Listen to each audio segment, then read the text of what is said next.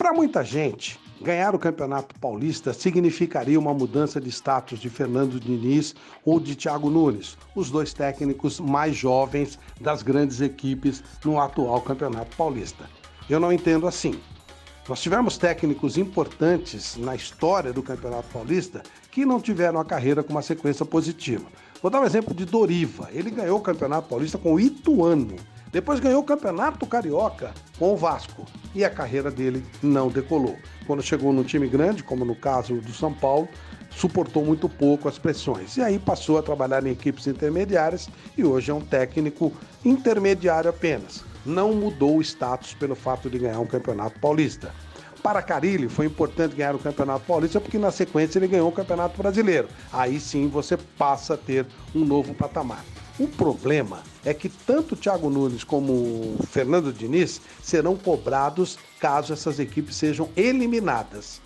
O campeonato ele serve mais para derrubar do que exatamente para alavancar carreiras. Entendo que tanto Thiago Nunes como Fernando Diniz são técnicos de um nível muito bom os dois vão crescer bastante, os dois vão evoluir muito e estarão entre os melhores técnicos do Brasil em curtíssimo prazo. Aliás, acho que o Fernando Diniz, até pela sua ousadia, já está nesse rol dos melhores. Mas ele não depende da alavanca do Campeonato Paulista. Nem ele, nem Thiago Nunes. Iludem-se aqueles que acham que isso pode alavancar algo. Eu lembro quando o Zete ganhou, ou foi vice-campeão com o Paulista de Jundiaí, e acabou não acontecendo nada, ele até desistiu da carreira. É preciso tomar muito cuidado.